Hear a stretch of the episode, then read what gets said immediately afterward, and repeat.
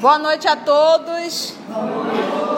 Hoje, 10 de março de 2020, estamos todos nós reunidos para estudarmos a obra, o livro dos médiuns. O item que nós vamos estudar hoje, que é o item 55, ele vai reportar ao livro dos Espíritos, questão 88 e 88A. Então, antes de abrir o livro dos Espíritos, vamos fazer a nossa prece de abertura. Divino amigo Jesus, queridos amigos espirituais que aqui estão, que prepararam esse ambiente para nos receber e que apostos ainda estão e permanecerão para nos ajudar no trabalho que Jesus nos confia. Que nós possamos, Senhor Jesus, amor de nossa vida, sermos fiéis ao trabalho, sermos fiéis à doutrina dos Espíritos, sermos fiéis à nossa própria consciência, sermos fiéis ao compromisso que assumimos antes de reencarnar. Que o estudo que ora inicia possa ser brindado, Senhor, pela tua presença que os bons espíritos possam mais uma vez nos conduzir, porque todo esse movimento, todo esse trabalho, o Senhor bem sabe que fazemos em Teu nome. Nos ajuda a estarmos vigilantes para não cairmos nas armadilhas que os lobos organizam. Graça te damos por esse momento e é em Teu nome, Senhor e que os bons espíritos possam nos inspirar, envolvendo a todos nós aqui presentes. Então, nós vamos para a questão 88. Forma e ubiguidade dos espíritos. A primeira coisa é quando você se depara com uma palavra que você não sabe o significado, procure saber o que é. Então anota, ubiguidade é justamente o fato de estar presente em toda parte ao mesmo tempo. Ubiguidade. Então é o que nós vamos chamar onipresença. Então vamos lá. Nessa sequência, a primeira obra a ser publicada foi o Livro dos Espíritos, porque era a base. Precisava se entender essa doutrina que estava chegando. A segunda o livro dos médiuns. Por quê? Porque agora precisava aprofundar esse mundo espiritual, essa comunicabilidade com os espíritos. A terceira, o evangelho, porque já tínhamos base suficiente para entender agora as lições do nosso Senhor à luz da doutrina dos espíritos. Então, o que que o nosso querido professor Allan Kardec, como um excelente pedagogo, nos diz logo no início da introdução de O Livro dos Médios? Antes de se avorar a estudar o Livro dos Médios, é imprescindível o estudo de O Livro dos Espíritos. Então, nessa abordagem dele aqui na questão 55, ele vai justamente já reportar o livro dos Espíritos, partindo do princípio que nós já lemos e estudamos o livro dos Espíritos. Então, hashtag fica a dica. Se nós ainda não estudamos o livro dos Espíritos, inicie questão 88 de O Livro dos Espíritos, forma e ubiguidade dos Espíritos. Eu não sei se a ubiguidade, eu acredito que todo mundo compreendeu, seria a onipresença, né? Os espíritos estarem em vários lugares. O espírito está em vários lugares. Seria a ubiguidade. Nós acabamos de ler o conceito. Aí Kardec perguntou aos espíritos: Os espíritos têm uma forma determinada, limitada e, si, e constante? Ele está perguntando do espírito. Os espíritos responderam a Kardec: Aos vossos olhos, não. Aos nossos olhos, não tem uma forma determinada, não tem uma forma limitada e não tem uma forma constante. Aos nossos olhos carnais. Os Espíritos respondem: aos vossos olhos, não. Aos nossos, no caso, eles em espírito, aos nossos, tem. Tem uma forma determinada, limitada e constante. Aos vossos olhos, não. Aos nossos, sim. O Espírito é, se quiserdes, acho legal isso nos Espíritos. Se quiser, se tu quiser entender, ele faz uma analogia. Uma chama. Ele fez aqui uma analogia, ele está tentando arrumar palavras que possam explicar. O espírito é feito do fluido cosmo? Vamos dar a resposta mais sábia. Não sabemos. Nós não sabemos a essência, a natureza do que é feito o espírito, gente. Repete com a titia. Vou fazer a pergunta de novo. Qual a natureza do espírito? Não sabemos. Muito bem, crianças. Aprenderam, né? Tiraram um 10 com a resposta de não sabemos. Porque dizer não sei também é uma resposta. Então nós não sabemos. O perispírito é feito do fluido cosmo? Sim. O corpo físico é? Sim. Muito bem. E o espírito também é? Não sabemos. Acho que agora foi, né? Muito bem. O espírito é, se quiserdes, uma chama, um clarão ou uma centelha etérea um clarão, uma centelha. Aí tu já reporta o amado nosso Senhor Jesus, o mestre do mestre, quando diz assim: Fazei brilhar a vossa luz. E quando lá no Antigo Testamento nos fala que nós fomos feitos a imagem e semelhança de Deus, não pensa que é nariz, boca, nariz, joelho e pé. Não é física. Ele está falando dessa centelha, dessa essência e da capacidade de amar que um filho de Deus tem.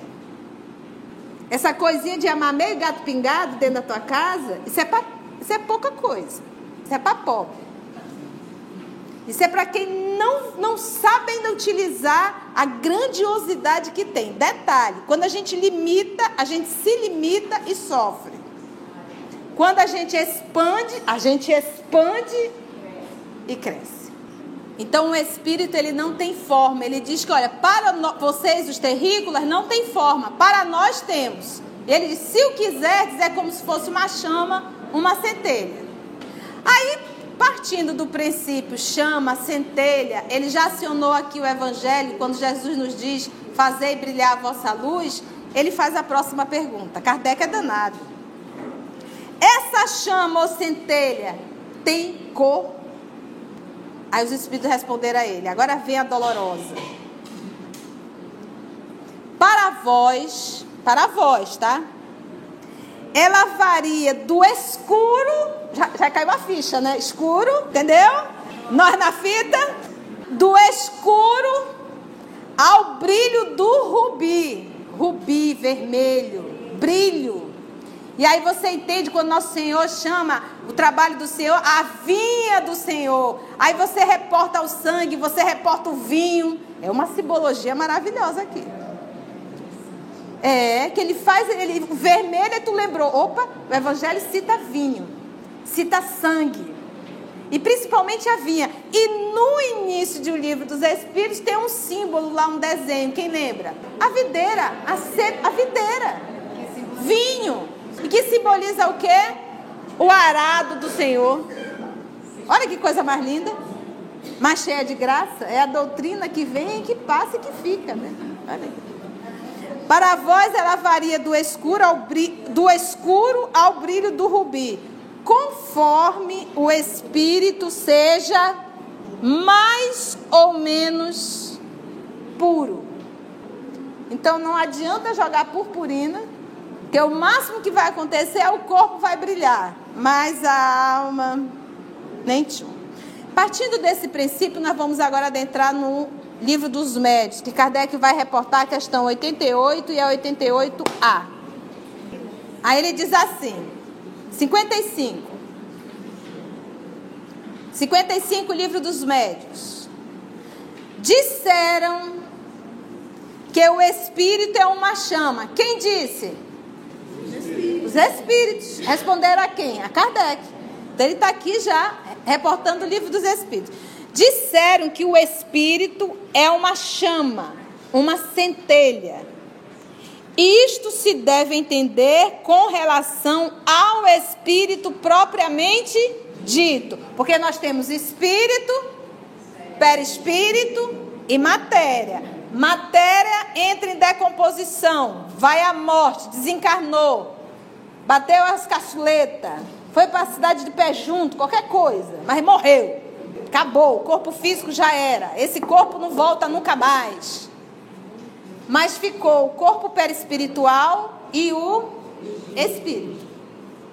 Isto se deve entender com relação ao espírito propriamente dito, como um princípio intelectual e moral, tá? Então, todo e qualquer movimento de inteligência e de conduta é espírito, não é matéria. Sempre que você pensar em perispírito, em matéria, lembra de um vestido, de uma veste. Ele não pensa, ele não tem vontade própria. Quem faz todo esse movimento, intelecto, moral, é quem? É o espírito. O ser brilhante, às vezes nem tão brilhante, mais para o escuro do que para o rubi.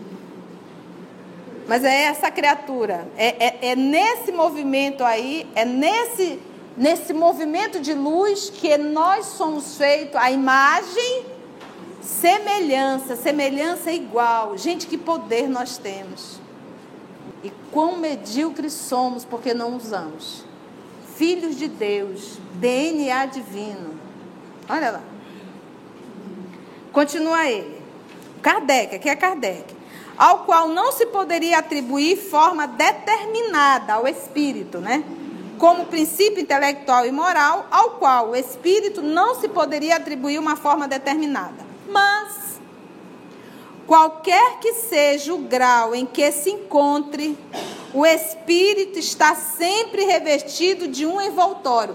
Ao decorrer do estudo de vocês de doutrina espírita, vai ter sempre um cãozinho que não estudou e vai te dizer que o espírito deixa de ter perispírito. Aí você já aciona por misericórdia o estudo de hoje e vai ser metido, vai dizer assim, livro dos médios, item 55. O dirigente já vai começar a tremer na base. Meu Deus, é Kardec que incorporou nessa menina. Lá está dito, aí eu vou repetir aqui, ó. Mas qualquer que seja o grau em que se encontre esse espírito, o espírito está sempre revestido de um envoltório. Então não existe espírito sem um envoltório. Porque a hora que ele precisar reencarnar em um planeta inferior para ajudar os perturbadinhos a evoluir, ele tem o seu perispírito para se revestir da roupa, da matéria da qual o planeta ele vai. Todos, qualquer grau. Agora tem um pulo do gato aqui. Olha lá. O espírito está sempre revestido de um envoltório ou perispírito, cujo envoltório ou perispírito é tipo assim, chama do que tu quiser. Os espíritos, gente, não se preocupam com palavras. Ele quer saber se a gente está entendendo. É a pergunta que, ah, um animal tem alma? Se, primeira coisa que tem que entender é o que, que tu entende por alma. Primeira coisa é um conceito. Mas se tu quiser chamar, chama, chama do que tu quiser. Chama de alma, diz que o animal tem alma. Mas eu só quero te fazer uma ressalva. Isso é os espíritos falando a Kardec. Que tu entenda que a distância que existe entre a alma de um animal e a alma de um ser humano é a distância que existe entre o humano e Deus. Então não pensa que o teu cachorrinho daqui a pouco ele volta já um primitivo, tá bom? Só para te entender. Se nós estudarmos um pouquinho de a Revista Espírita 1859, 1858, nós vamos nos deparar lá com Júpiter. Aí você vai entender um outro grau de evolução ainda no reino animal. E aí você entende que o trem está longe mesmo. Então, volta lá. O espírito está sempre revestido de um envoltório, ou perispírito, cuja natureza se eteriza, opa, à medida que ele se depura. Então, o espírito vai evoluindo, o seu corpo perispiritual vai se tornando menos grosseiro. Já expliquei bastante isso, mas eu vou explicar bastante ainda. Isso quer dizer o quê? Que para nós, desculpa se tem algum evoluído aqui, mas vamos acreditar que todos somos ainda da terceira ordem. Nós desencarnamos, largamos o corpo físico e nós temos a nítida impressão que estamos ainda no corpo. Com todas as necessidades fisiológicas, com todos os movimentos que tu possas imaginar. Com todos os desejos. Por quê? Porque largou o corpo, mas o corpo perispiritual é igualzinho. Tão grosseiro quanto. Aí a criatura tantando a cabeça. Já estudei perispírito, eu sei esse negócio aí todinho. Aí desencarna e já sabe de tudo. Não, não, isso aqui é tudo psicológico. É só a gente pensar e vai mudar tudo. Não, não vai nessa. Não é assim não. Saber a informação só dói mais porque a gente vai entender porque que a gente está naquela situação. Mas mudar não vai mudar, não. A mudança do corpo perispiritual, ela é resultado de conduta moral exercida e vivida no planeta Terra. Então, se eu percebo os meus desejos aflorados, ao qual eu digo eu não consigo controlar, hashtag fica a dica, começamos nós a controlar. Aqui. Porque desencarnado não vai resolver, não. Por sinal, até aumentam tanto mais. Então, já entendi que temos espírito, somos espírito, não é temos espírito, somos um espírito, tá? Eu não posso dizer meu espírito, eu espírito. Eu tenho que começar a me identificar. Somos um espírito, temos um perispírito e quando necessário reencarnamos em um corpo, corpo físico. Eu tenho um perispírito e provisoriamente eu vivo em um corpo físico.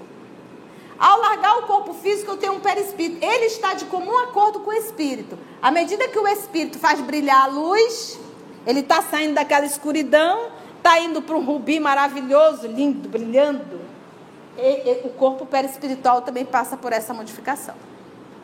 Isso quer dizer o quê, Conceição? Quando o corpo perispiritual passa por essa modificação, ele se torna menos grosseiro, ele, ele tem menos desejos, menos patologia Doenças mesmo. Menos neuroses. Porque eu passo a ter um corpo sã. Aí tu vai dizer, nossa, o corpo de Chico era ruinzinho, hein? Missão. É o povo que pede. Porque se tu olhar para o corpo dele, estava machucado. Mas se tu tivesse olhos para olhar para o perispírito do homem, tu ia sair correndo de medo de, de mostrar o teu. Entendeu? Entendeu? Então, às vezes, a gente tem corpo bonitinho, todo esticadinho, né? Mas se tu olhar para o cão do perispírito, diz, pelo amor de Deus, não tem botox que resolve isso aí. Entendeu? É esse aqui. Esse aqui é a túnica nupcial. Citado lá no Evangelho. Show de bola. É gostoso estudar espiritismo, né, gente? Então, espírito evolui? Sim. Perispírito evolui? Sim. Corpo físico evolui? Por que, que não? Vocês lembram do homem lá das cavernas? Como a gente era lindinho? Aquele monte de pelo. Aquele canino que vinha bater ali na frente para rasgar a carne crua. Vocês lembram? Aqueles braços mais alongados, aquele cabeção, aquele occipital lá atrás. A gente era horrível. Então deu uma evoluída também. Então tudo está em processo de evolução. Tudo está em processo de evolução. Só que o primeiro, a evolução dele é o quê? Moral. E ele, ele age no perispírito que vai agir no corpo físico. Perispírito é uma delícia. A gente tem que entender perispírito para nós entendermos caminhar de tudo. Ele diz assim: cuja natureza se eteriza à medida que ele se depura e se eleva na hierarquia espiritual. Olha que coisa linda, né, gente? Para nós, para nós quem? Quem que está escrevendo? É Kardec ou os espíritos? Kardec. Nesse momento, quando é o espíritos, o Kardec põe entre aspas. Aqui é Kardec. Kardec. Para nós, portanto, a ideia de forma é inseparável da ideia de espírito. Kardec. De sorte que não podemos conceber uma sem conceber a outra. Não dá para a gente entender espírito sem forma. O Kardec disse, não tem como eu diferenciar. E ele vai mais. Desse modo, o perispírito faz parte integrante do espírito. Assim como o corpo faz parte integrante do homem. Mas o perispírito, considerado isoladamente, não é o espírito. Se eu, se eu tirar o espírito, tirar o corpo, deixar só o perispírito, o perispírito não é espírito. Eu só posso chamá-lo de espírito quando ele está. E na verdade não tem como separar. Gente, não existe perispírito por aí sozinho boiando. Ah, quem é, de quem é esse perispírito? Não sei. Não sei. Alguém deixou. Não existe. Não existe. Se tem espírito, tem perispírito. Desse modo, o perispírito faz parte integrante do espírito, assim como o corpo faz parte integrante do homem. Mas o perispírito, considerado isoladamente, não é o espírito. Da mesma forma que, sozinho, o corpo não constitui o homem. Já que o perispírito não pensa. Então, se tiver só o corpo e esse corpo tiver acompanhado do perispírito, ainda assim ele não é um homem. Porque quem é que pensa? É o espírito. Lembra sempre disso. O pensamento é atributo do espírito. Pensamento, mente, mente é uma construção do espírito ao longo dos milênios. O pensamento, o grau de evolução desse pensamento está de comum acordo com a mente. E a mente é uma construção do espírito ao longo dos milênios. A mente de um Neandertal é igual à mente de um homem de hoje, apesar de ter uns que são igualzinhos. Tem umas exceções. Mas assim, é igual. Você não via nenhum homem de Neandertal com smartphone na mão, né? Nem passando um, uma mensagem, alguma coisa. Nossa, eu ia dizer fax, pelo amor de Deus. Isso é muito antigo, né, gente? Já que o perispírito não pensa. Ele, o perispírito, é para o espírito o que o corpo representa para o homem. O que, que é? o agente ou instrumento da sua ação. Então lembra, o espírito ele tem uma forma, pode ser uma chama, uma centelha, se o quiseres. Ele fez uma analogia. Tipo assim, se não quiser, problema teu. Eu só fiz te dar uma explicação. O espírito é o ser pensante, é o ser moral. Ele tem um, um corpo perispiritual que ele é semimaterial. É como se fosse assim, eu vou usar uma terminologia, uma explicação, mas a nível de, de comparação realmente. É como se ele fosse 50% corpo físico e 50% essência espiritual. O perispírito ele é o intermediário entre o espírito e a matéria. O espírito pensa, ele é inteligente, mas ele não tem como atuar sobre a matéria grosseira. Ele precisa de um intermediário. Quando eu, espírito, penso, sinto, eu penso, eu sinto, ou eu sinto e penso, porque se eu te der um bofetão, tu vai sentir dor. E isso vai te proporcionar um pensamento. Entendeu? Então, se esse teu pensamento for de ódio, de mágoa, de humilhação, de desejo de vingança, a prova era levar uma tapa e seguir. Mas a criatura foi rebelde e disse: Vou revidar.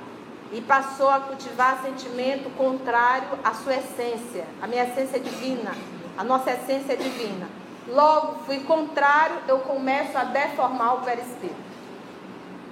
O primeiro a adoecer, nesse caso, é o perispírito. Que vai refletir aonde? Ti é sempre nessa sequência? Não. Eu posso através da dependência química, adoecer o corpo, o espírito já está doente. Eu adoeço o corpo que destrói o perispírito. Outro movimento, suicídio. Destruir o corpo e vou destruir o perispírito. Então não tem como dizer assim, poxa Conceição, não dá para Deus perdoar? É lei. Se fez mal, tem que corrigir. Se detonou o perispírito, vai ter que recuperar. E isso faz parte da pedagogia divina. Se ele perde a forma humana, legal, preste atenção. Ele perde, porque a forma humana, ele não perde o perispírito. Não é que ele vá perder. Se ele está envolvido ainda nesse planeta Terra, e se ele precisa reencarnar, porque o perispírito ele é modelado, ele é rápido. Então eu não posso dizer que todos os planetas têm a mesma forma dos terrícolas. E estar aqui encarnado é um tempo, é temporário. A partir do momento que ele não tem, que ele já está, ele não, ele não está mais na erraticidade. Ele não está mais em stand-by aguardando o movimento para reencarnar. Ele já se tornou um espírito puro. Então, a partir desse momento, ele passa a estar, que nós vamos chamar de moradas celestes. Essa é a vida eterna. Não me pergunto o que, que eles fazem, porque eu nunca me tornei um espírito puro. Mas eles estão na eternidade, eles não precisam mais. Então não posso dizer que eles têm a forma, a forma humana. Mas eles têm um perispírito e têm um espírito, esse ser brilhante. E o trabalho que eles devem realizar, Deus o livre. O que a gente faz ainda aqui, gente, é, gente, é, é, tão, é, tão, é tão infantil, eu me sinto tão pequena com as lições que a gente ainda tem que aprender. Eu me sinto realmente uma criança de chiquinha assim, e a professora dizendo: não puxe o cabelo da coleguinha. Não vá falar mal da coleguinha. Divida seu lanche com a coleguinha. Você não está sozinha dentro da sala. Ajude os seus coleguinhas. Porque todas as lições do Evangelho é essa. É só isso que a gente tem que aprender. A gente não dá conta. Então, esse povo tem lições, tem aprendizado que eu não tenho ideia. Mas que estão trabalhando, não. Porque se Jesus diz: Meu pai trabalha incessantemente, quem não gosta de trabalhar é espírito da terceira ordem. Que quer passar no concurso para trabalhar só cinco horas para ficar vendendo beleza o resto do dia. E ganhando bem e segurança. Então, esse movimento de embromeixo, a gente não procura realmente para trabalhar, a gente quer um emprego. Façamos uma autoanálise. Se esse é o meu movimento, eu quero só receber e não quero trabalhar, isso mostra a ordem que eu estou ainda. Porque uma das características do espírito da segunda e da primeira ordem é o desejo de trabalhar incessante. E não é o trabalho para acumular bens, é o trabalho para ser útil a uma sociedade. Continua ele, só na lapada. Não é o espírito, da mesma forma que sozinho o corpo não constitui o homem, já que o perispírito não pensa. Ele é para o espírito que o corpo representa para o homem, o agente ou instrumento da sua ação. É o agente, que é esse movimento que nós falamos, que ele é o que? Semi-material. O espírito tem como atuar direto sobre a matéria? Ele precisa de um intermediário. Quando nosso Senhor Jesus, o Cristo de Deus, teve que encarnar no planeta, porque ele já tinha mandado Confúcio, Buda, Krishna, Lao Tse, Forri, Sócrates, ele mandou uma galera, fora os profetas. Todos trouxeram a lição, mas ele trouxe a lição e viveu. Essa é a diferença. Então, quando nosso Senhor, o nosso Cristo, veio encarnar no planeta, ele tinha perispírito? Pode responder sem medo. Ele tinha perispírito? Sim. O corpo perispiritual dele teve que se revertir da matéria da terra, do, do fluido da terra, o perispírito, para que ele primeiro formasse o seu corpo físico. Então, ele teve que se revestir do fluido da terra. Tu entendeu a diferença da vibração? Diz os espíritos, a gente vai ver isso aqui mesmo no livro dos médios, vamos ver no livro dos espíritos, que, e na Gênese também, está na Gênese, quando vai falar de fluido. Ele utilizou o que tinha de melhor em relação a fluido, para compor o perispírito dele. Então, olha o que, que é o movimento de amor o movimento de resignação. Porque quem vai estudar agora André Luiz, no segundo estudo, que é a libertação, vai se deparar com André Luiz falando que à medida que eles vão adentrando no vale, eles começam a passar mal. E olha que é só o contato com a vibração. Porque eles vão se revestindo daquela matéria, o corpo perispiritual dele vai se revestindo e eles têm sensação de desmaio. Então, olha o quanto grosseira E o nosso Senhor Jesus fez esse movimento. Vamos para o 56? Alguma dúvida, gente? Se nós não, não compreendermos perispírito, é, a gente não compreende espiritismo. Porque tudo realmente é a base o trabalho mediúnico, para a tua reforma é realmente o corpo perispiritual.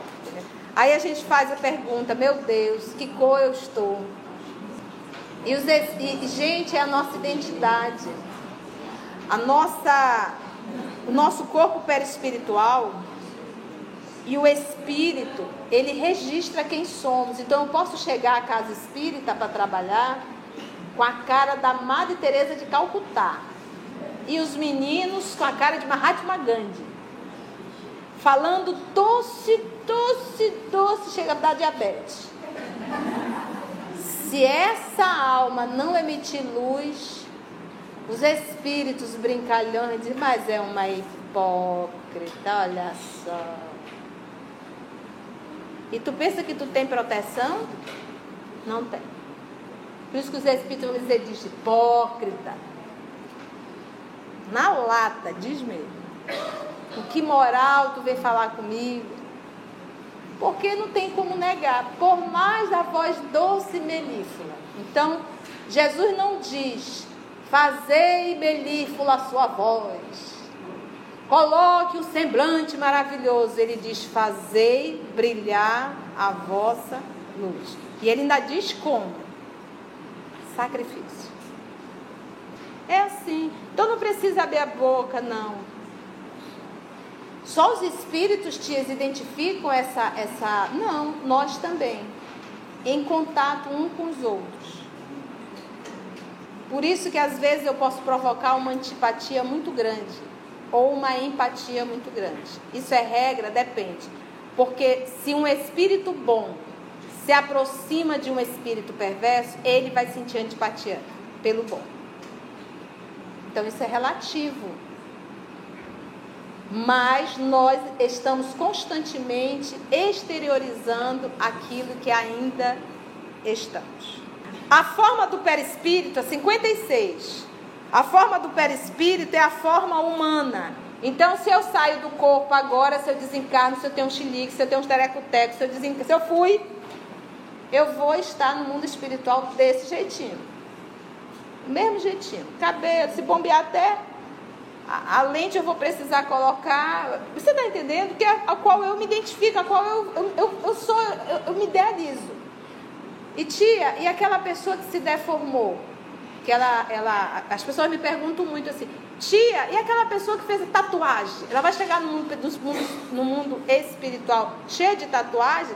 Se ela se vê e se olha, ela vai continuar Tatuado sim, porque ela, ela, aquilo faz parte dela. Eu não posso aparecer com meus as minhas lentes lá no mundo espiritual, porque eu não consigo, eu, eu sempre me vejo, de repente pode acontecer.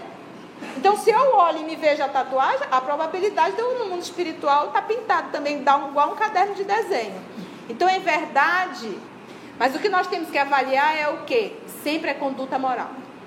Conduta moral. E infelizmente nós temos, nós seres humanos, Está no nosso DNA copiar. A gente copia. Os animais copiam. Então é algo é, é instintivo nosso, a gente copia. A gente sempre copia alguém. Até a gente entender que a gente tem que copiar o modelo exato, né? O modelo exato, que é o Cristo Jesus. Por isso é que nós vamos nos deparar com a questão 625 de O Livro dos Espíritos, qual o tipo mais perfeito que Deus tem oferecido à humanidade para servir de guia e modelo. Jesus. Ah, mas fulano faz isso. Dane-se, fulano não é modelo. Eu tenho sempre que pensar assim. Se Jesus estivesse vivendo isso, estivesse no meu lugar, o que ele faria? E a gente sabe a resposta. Aí eu decido se eu vou seguir ou não. Se eu optar em não seguir, que eu tenha o bom senso de dizer, vai vir pau. Porque normalmente quando eu não o sigo, eu sofro por isso. Então eu tenho que ter lucidez e consciência que isso vai ter uma consequência na minha vida. E que Deus não tem nada a ver com isso, é o meu livre-arbítrio. Mas nós espíritos já temos que fazer esse, essa avaliação. Se Jesus estivesse aqui, o que, que ele faria nesse momento? Pronto. Tenho a resposta? Tenho. Agora vem o livre-arbítrio. Faço ou não faço? Essa semana, conversando com um sobrinho muito amado, que é um filho, né? Porque diz o peixe, peixinho, peixinho lá de, lá de Salvador, que diz: quando Deus não manda filho, o capeta manda sobrinho. E ele sempre me mandou bastantes, bastantes sobrinhos. E ele disse assim, e a gente conversando, a gente conversa muito, ele procura muita tia para conversar, eu acho isso muito legal, e conversa de tudo. Ele, essa semana eu me choquei porque ele disse, tia, olha aqui o que o colega me mandou pelo WhatsApp. Ele tem 15 anos, tem 1,90m. Duas meninas, o coleguinha com as meninas de 15 anos, convidando ele para sair os quatro para fazer sexo. E ele me mostra. Olha aqui, tia. Eu olhei, meu Deus do céu, ainda estou encarnada. A foto das meninas. Ele disse, tia, como resistir? Acho legal isso. Como resistir, tia? Aí a gente vai fazer todo um trabalho para conversar. E eu fico ao mesmo tempo horrorizada da nossa juventude. E a responsável somos nós, porque nós somos os pais. Que falamos de uma forma ridícula. Ah, eu não quero que meu filho passe pelo que eu passei. Por um acaso te tornou um ser humano ruim? Então, a educação que você recebeu não foi boa? Então a gente afrouxou tanto que está essa esculhambação, que está desculpa da palavra. E a gente foi conversando, conversando, conversando, ele foi digerindo, até ele chegar no ponto de dizer assim, tia, é melhor deletar esse amigo. Que não é amigo, é esse colega da escola. Porque ele foi me mostrando, todas as mensagens eram o mesmo teor. Então, como educar um jovem nessa condição? Onde se borbulha promiscuidade, não é sexo. E ele mesmo chegou à conclusão que aquele colega não iria fazer bem o que ele quer na vida dele. O que ele quer. O maior índice de HIV está na juventude agora, gente. Jovens, com soro positivo. Jovens e idosos. Idosos também. Então, aí, por que, que eu toquei nesse assunto? Aí ele disse assim, titia, eu preciso sempre, eu preciso sempre da senhora. Porque a senhora é o modelo. Aí vem a correção, meu filho. Se a titia faltar, o modelo, na verdade, é o Cristo. Então você sempre vai perguntar: se Jesus estivesse no meu lugar, o que, que Jesus faria? Mas para você saber, você tem que conhecer Jesus. Onde é que eu conheço ele? No Evangelho. Leia, você tem uma Bíblia, vá ler o Evangelho. Titia é enorme, leia só o de Mateus. Vá conhecer essa figura. Porque ele é o modelo. Ele é o guia. Não tem um ser humano na terra que é modelo. Então não diz, ah, fulano faz, vai para o quinto dos infernos. E você vai junto. Então o modelo é quem? É Jesus. E se optarmos em seguir esse modelo perfeito, quantas dores serão evitadas? Então a próxima semana nós vamos entrar no item 56. Gente, Beijo no coração e até o nosso próximo encontro.